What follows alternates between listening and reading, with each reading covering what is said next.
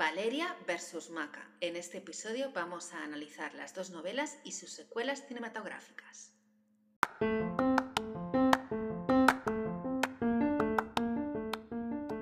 Bienvenida a Románticas Club, un podcast para las enamoradas de las novelas románticas, los príncipes azules y las ranas sexys.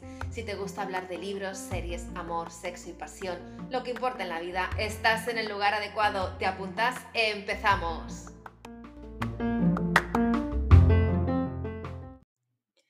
Bienvenida a un nuevo episodio de Románticas Club. Hoy quiero analizar las dos últimas series románticas de Netflix basadas en las novelas de la escritora Elizabeth Benavent.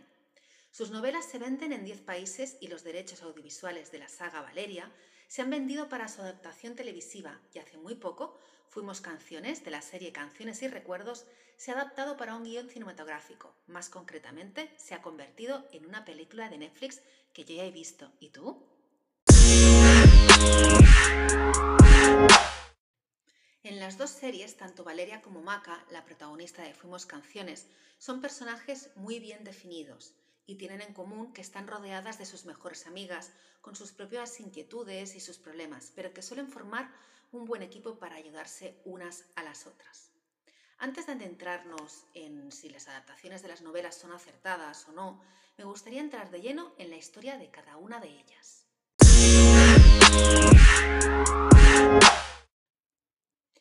Los libros de romántica contemporánea de Elizabeth Benavent están triunfando por su naturalidad, su chispa y la fresca locura de sus protagonistas.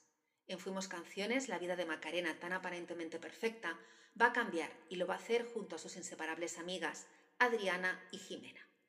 Cuando el exnovio de Macarena reaparece, su estabilidad se verá amenazada por los continuos encontronazos entre ambos, llenos de reproches, odios y rencores. Sin embargo, será precisamente este resentimiento el que seguirá manteniéndolos unidos. Una de las amigas de Maca, Jimena, está de duelo desde hace 12 años desde que murió su novio y busca en cada hombre que conoce la reencarnación de ese amor. Jimena es achispada, está loca, es divertida y aunque lleve el duelo en su interior y esa tristeza en su interior, siempre se la ve feliz y, y contenta. Y en esas locuras que ella vive conoce a Samuel, un masajista, que cree que es su novio fallecido y tendrán una historia de amor muy bonita, pero más adelante se da cuenta de su error y huirá de él. Por otro lado, Adriana está casada, sin embargo su matrimonio está pasando por una gran carencia sexual. Al principio parece que todo es culpa de la falta de chispa en el matrimonio, pero luego nos damos cuenta cuando realizan un trío con otra mujer que realmente lo que le ocurre a Adriana es que está sufriendo una crisis de identidad sexual y se siente atraída más por la mujer del trío que por su propio marido.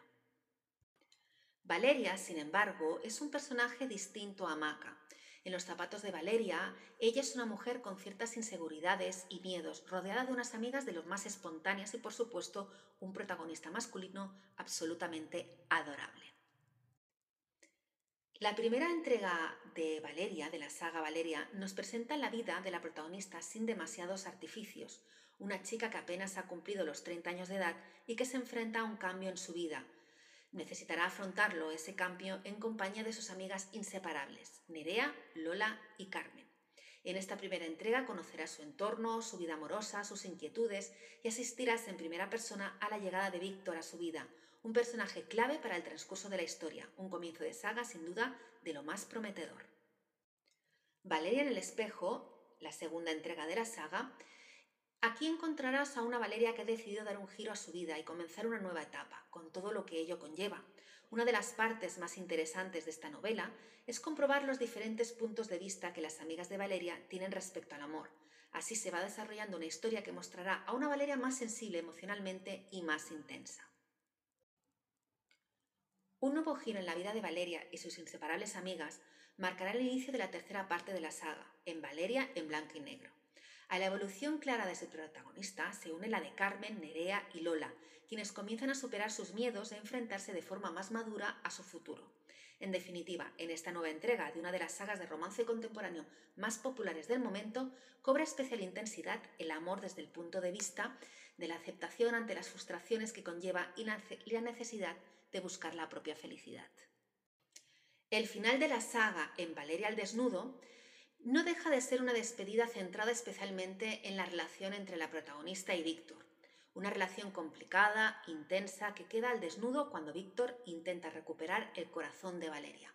No faltarán los consejos de sus amigas y, por supuesto, un merecido final a la altura de las mejores sagas de romance, imprescindible para reír, emocionarse y disfrutar. Uy, parece que me he emocionado hablando de la saga de Valeria y creo que va ganando en este cara a cara de Valeria y Maca. Sin embargo, si analiza sus adaptaciones, tal vez la balanza se empieza a inclinar hacia el otro lado. Empecemos con la serie de Valeria. Sus propios guionistas han admitido que se han distanciado un poco bastante de la novela original, y eso se nota en la definición de los personajes.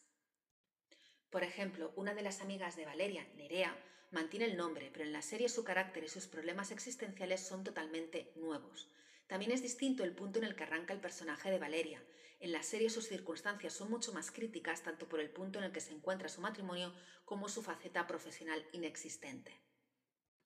El problema es que los guionistas han realizado una adaptación libre según sus propias palabras, y desde mi punto de vista es demasiado libre, tanto que han rediseñado los personajes de cero y eso les ha llevado a explorar otras circunstancias muy alejadas de la novela y por tanto ha perdido la frescura de la misma.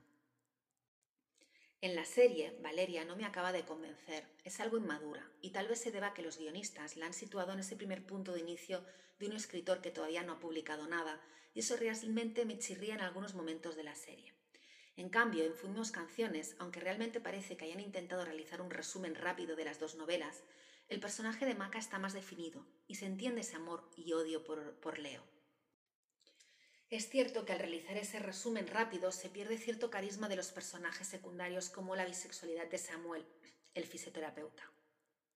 Otro de los fallos que encuentro en la película es no añadir el verdadero secreto de Maca. Y ahora viene un spoiler. Por favor, si no has leído el libro, avanza el episodio.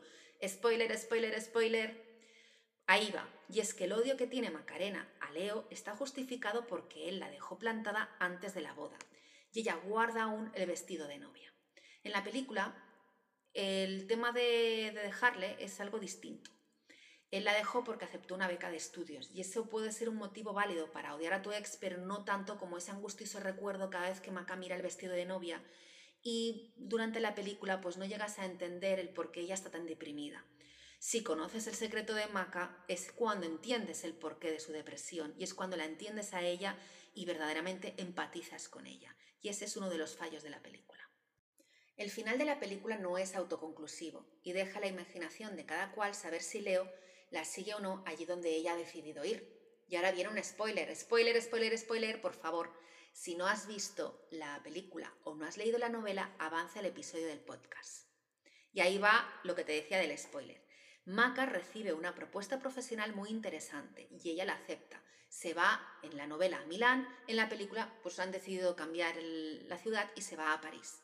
Y en el final pues se ve cómo Leo está con la maleta no se sabe si es imaginación de ella o realmente Leo la ha querido seguir. Es algo que está abierto y me imagino que harán una segunda película, no lo sé.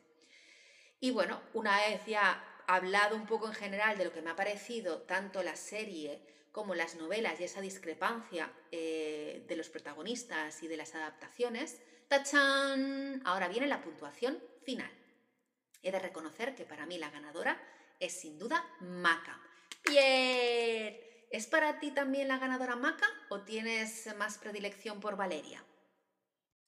Fuimos canciones me ha atrapado mucho más que Valeria. Sin embargo, realmente hubieran podido esmerarse los guionistas un poquito más en la definición de los personajes, escogiendo escenas que mostrasen mucho más de ellos.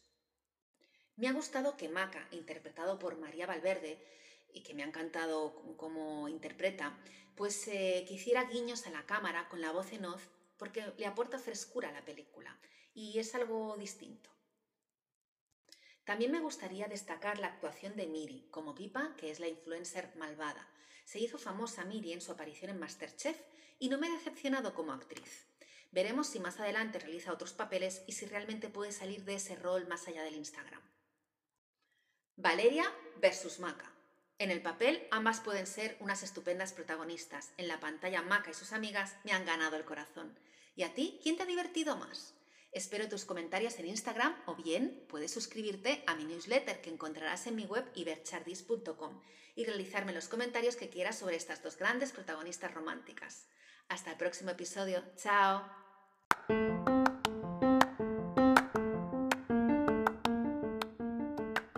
Muchísimas gracias por escuchar este episodio. Si te encantó lo que escuchaste y quieres más, puedes suscribirte a mi newsletter Románticas Club que encontrarás en mi página web y recibirás un regalo de bienvenida.